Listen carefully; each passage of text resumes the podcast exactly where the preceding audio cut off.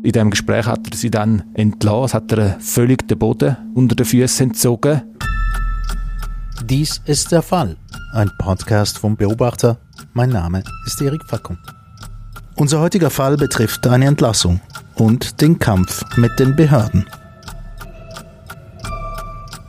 Die Hauptperson in dieser Geschichte heißt Irma Moore. Der Artikel dazu, vom Regen in die Traufe, hast du geschrieben, Raphael Brunner. Raphael, wer ist Irma Moore? Irma Moore ist eine Frau aus Rien bei Basel. Sie ist damals, wo die Geschichte angefangen hat, ist im Dezember 2017, ist sie 62 gewesen Sie ist alleinstehend, aufgewachsen in Deutschland, lebt aber seit Jahrzehnten in der Schweiz. Vom Beruf ist sie Sozialarbeiterin. Sie hat äh, Zuerst ist sie lange Leiterin von einem Kindertagesheim gewesen. Sie ist dann später, 2013, befördert worden zur Bereichsleiterin und hat sich dann dort um mehrere Krippen von der Region gekümmert. Ist auch verantwortlich für 120 Angestellte. Mhm, also doch ein recht verantwortungsvoller mhm. Posten. Und jetzt kommt es aber zu einer Entlassung, die ich schon erwähnt habe. Was für und warum eine Entlassung? Das ist nicht so ganz klar. Es hat Umstimmigkeiten gegeben mit dem neuen Geschäftsleiter. Hm. Sie hat sich von ihm schikaniert und gemobbt gefühlt. Letztendlich sind es dann aber wirtschaftliche Gründe gewesen, die zu dieser Entlassung geführt haben. Das ist zumindest ihr so gesagt worden. Mhm. Es bleibt ein bisschen der Eindruck zurück, dass man sich hat auch von einer ein unbequemen Mitarbeiterin trennen mhm. Also auf der einen Seite gibt man an, äh, man spart, man will Geld sparen und auf der anderen Seite geht es vielleicht auch um etwas Persönliches. Aber was sind jetzt die Folgen für die Irma gewesen? Also für sie sind es äh, sehr schlimme Folgen gewesen. Für sie ist eine Welt zusammengebrochen. Es war völlig unvorbereitet gewesen für sie die Entlassung. Sie sagt, der Chef hätte zuerst ein bilaterales Gespräch angekündigt. Mhm. Und in diesem Gespräch hat er sie dann entlassen, hat er völlig den Boden unter den Füßen entzogen. Weil sie etwas anderes erwartet hat, vermutlich. Ja, sie hat einfach nicht mit dem gerechnet. Sie hat, ja, man redet mal darüber, eben bilaterales Gespräch.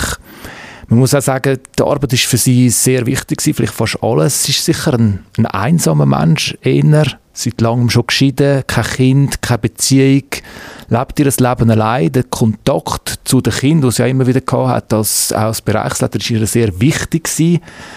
Ja, die Arbeit ist der Ort, wo sie sich auch Bestätigung geholt hat, wo, wo sie eigentlich ihr Leben gelebt hat. Mhm. Und darum ist, also die Folge, sie ist nachher schwer depressiv geworden, hat das Gefühl gehabt, extrem ungerecht behandelt worden zu sein. Mhm. Ist auch wirklich vereinsamt. Eben wie, wie gesagt, äh, die Arbeit ist der Ort, das Zentrum von ihrem Leben gewesen. Genau. Und sie hat dann auch mehrere Monate müssen in eine Tagesklinik, äh, also psychologische Betreuung, der Tagesklinik teils sogar über das Wochenende Betreuung nötig haben, weil sie so schwer daran zu knagen hat. Jetzt ist sie 62, das heißt, das ist noch nicht ein Alter, wo man gerade irgendwie einfach aufhören kann zu arbeiten in den meisten Fällen. Ähm, ist sie dann wieder eingegliedert worden in die Arbeitswelt? Oder wie das? Ja, man hat das versucht, das ist aber nicht wirklich gelungen. Sie ist nicht mehr die gleiche das sagt sie selber. Wo das, also es, ist, es sind Monate vergangen, bis dann überhaupt das möglich war. Im Herbst, das ist Herbst im Jahr darauf, hat man das versucht. Es hat zwei Versuche gestartet bei unterschiedlichen Firmen. Das erste ist dann schon bald, hat müssen abgebrochen werden. Beim zweiten ist es ein bisschen besser gegangen, aber sie hat einfach ihre Leistung sie nicht mehr können erbringen. Sie sagt zu langsam, hat es geheißen. Sie sagt zu unflexibel. Sie hat das auch selber gemerkt, dass sie nicht die ist wie vorher. Es ist dann auch sehr nutzlos vorgekommen. Hat wieder wie sie sagt, eine traumatische Erfahrung war, dass sie zum Beispiel am Schluss hat ihr gar keine Arbeit mehr gegeben mhm. aber sie hat noch müssen dort antraben. Ist also einfach, rumgesessen, sie ist rumgesessen, alle haben es gesehen, sie ist nutzlos, unbrauchbar und so ist dann auch die Beurteilung, sie sei nicht vermittelbar, weder im pädagogischen noch im kaufmännischen Bereich. Und jetzt gibt es den langen Prozess, der anfängt, nämlich mit den Behörden. Und äh, 2019, das wissen wir aus dem Artikel, da endet die Krankentaggeldversicherung und die Invalidenversicherung hat noch nicht über den Fall von dieser Frau Moore entschieden gehabt. Also landet sie irgendwie zwischen Stuhl und Bank?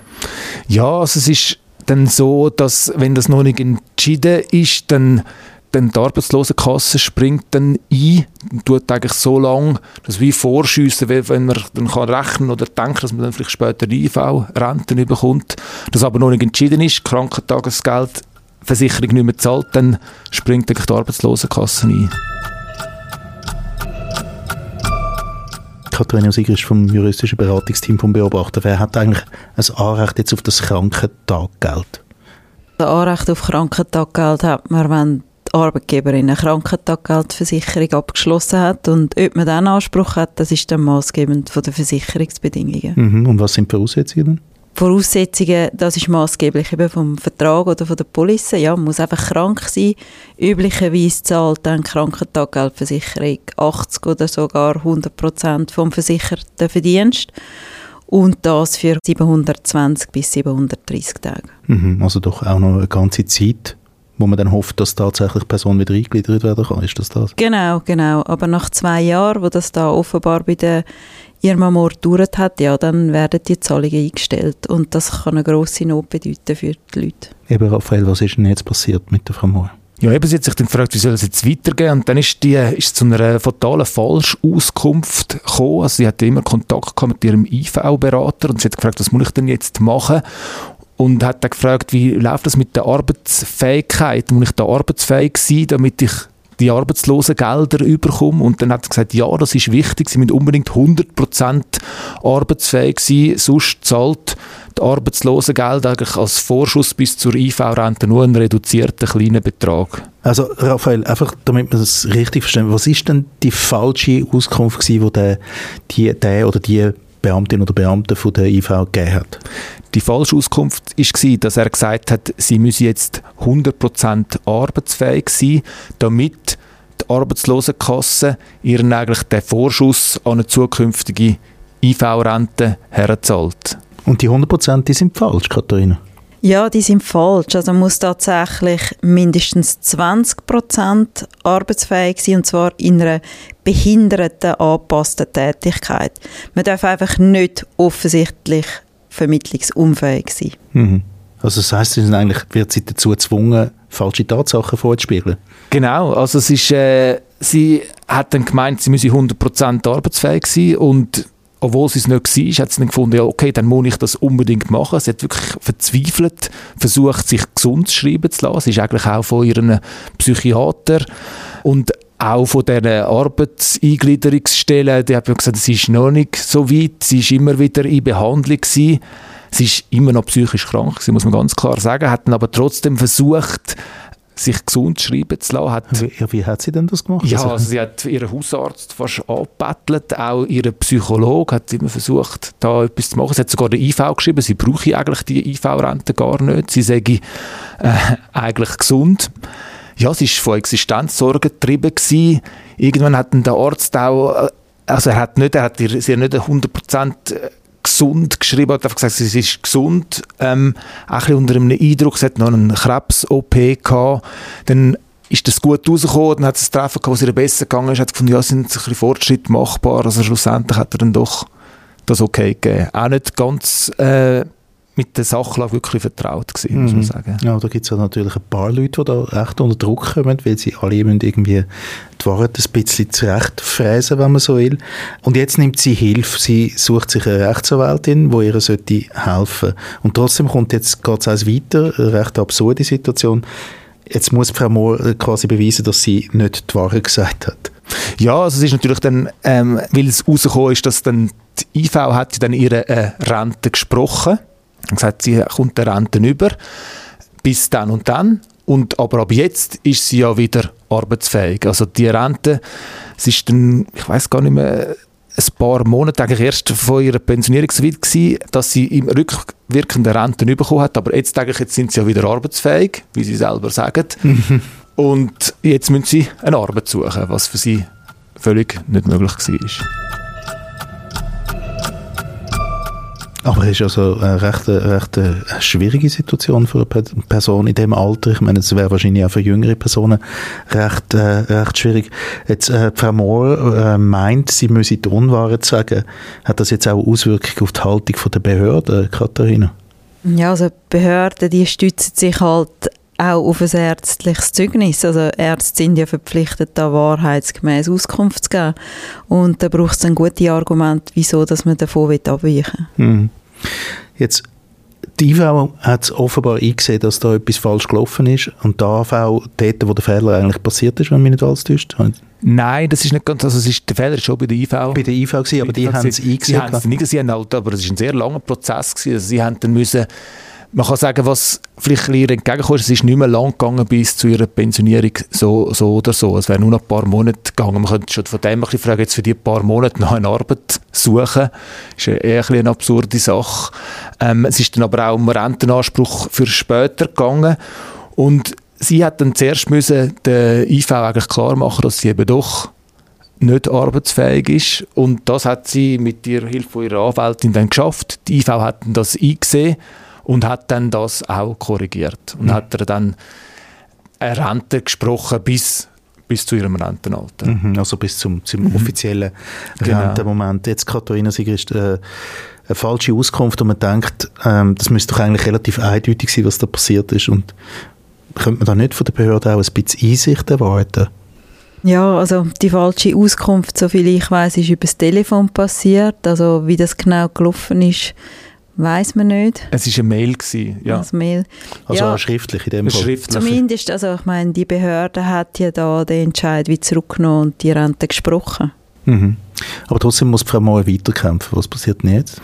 Es ist dann einfach nachher, es hat äh, keine Sendung genommen, sie ist ja dann pensioniert worden und dann von, sind von der AHV Rechnungen gekommen, sind um Nachzahlungen gegangen. Die AHV hat Gelder eingefordert wo nicht gezahlt worden sind. Also eine Art äh, AHV muss man ja immer Beiträge zahlen oder eben nicht ganz immer. Und sind einfach also eine recht komplizierte Sachen, aber es sind als Forderungen die nicht den Tatsachen entsprochen oder die ungerechtfertigt sind und sie hat nochmal müssen für die also nochmal wieder eine Anwältin einsetzen ähm, um das richtig zu stellen. Und zwar, was nachher besonders ist, das ist dann wie Jahr für Jahr gewesen. Also zuerst sind die Forderungen im Jahr 2018 gekommen. Und dann mhm. hat sie eine mhm. Rechnung bekommen, sie muss so und so viel nachzahlen. Dann hat sie gesagt, da kann etwas nicht stimmen. Hat sie ihr Anwalt gesagt, ja, das stimmt nicht, das ist zu viel. Dann hat man das korrigiert, dann ist es wieder gegangen, dann ist eine neue Rechnung für 2019 und die war wieder falsch gewesen. Also es hat wieder, sind da hohe Beiträge gefordert worden, hat sie wieder müssen darüber gehen ja, also das hat wirklich kein Ende genommen. Mhm, also ein Schrecken ohne Ende. Ja, für sie. Es ist natürlich auch, man muss schon ein bisschen den, den persönlichen Aspekt einfach sehen. Also es ist, vielleicht hätte jemand anderes würde sagen, ja, dann korrigiere ich das halt. Ich habe auch eine Rechtsschutzversicherung, kommen wir dann vielleicht noch drauf. Aber für sie ist das immer gewesen, nochmal kämpfen. Sie hat ja eh schon Existenzsorgen gehabt. Sie hat sich eh schon vor den Behörden ungerecht behandelt. Sie hat sich sowieso schon ungerecht behandelt gefühlt vom ganzen Seit der Entlassung. Und dann immer wieder kommt das zurück und immer wieder, ah, da stimmt etwas nicht, da wird man wieder, äh, stellt man zu hohe Rechnung, ich muss wieder kämpfen, ich muss nochmal anfangen, ich muss nochmal das Ganze, das ist ja dann immer noch eine rechte Beweisführung, die man da auch muss erbringen muss. Das hat sie einfach sehr belastet. Mhm, und das Vertrauen in die Behörden steigt ja auch nicht gerade unbedingt in dem nein, Moment. Nein, mhm. Und Rechtsschutzversicherung, das hat sie gehabt? Sie hat eine Rechtsschutzversicherung gehabt, die immer wieder eingesprungen ist bis dann irgendwann die Rechtsschutzversicherung sich gemeldet hat und gesagt hat, sie werde zu teuer. Sie können, wir können den Vertrag, äh, der werde aufgelöst. Und das ist natürlich für sie ein grosser Schlag, weil gerade jemand wie sie, der Schutz, den die Rechtsschutz, eine Rechtsschutzversicherung bietet, sehr wichtig ist, dass dann plötzlich, und sie hat das Gefühl, ich habe nie etwas falsch gemacht, ich habe immer müssen für mein Recht kämpfen.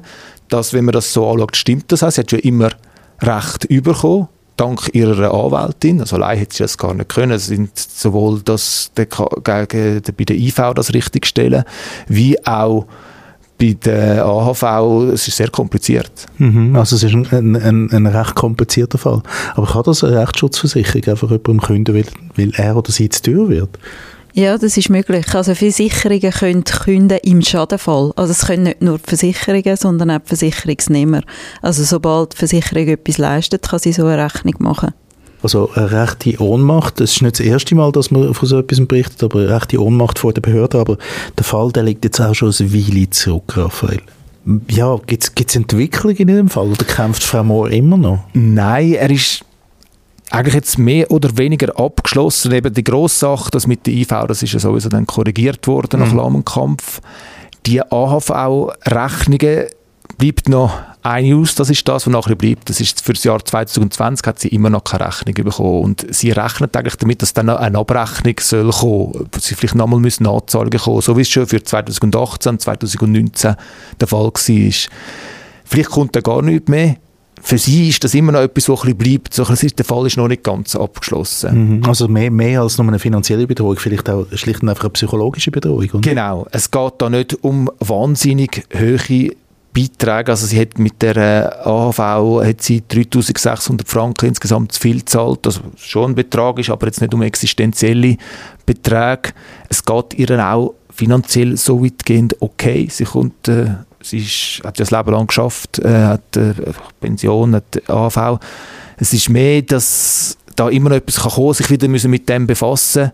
Das kann man vielleicht auch rückblickend nochmal sagen. Das hat einfach das immer nochmal neu aufrollen, alles mhm. nochmal hören, alles nochmal anschauen. Das hat ihr sehr viel, ja, an dem genagt es einfach immer. Mhm. Und das im Alter, wo man das eigentlich nicht mehr müsste äh, erleben müssen. Genau, ja.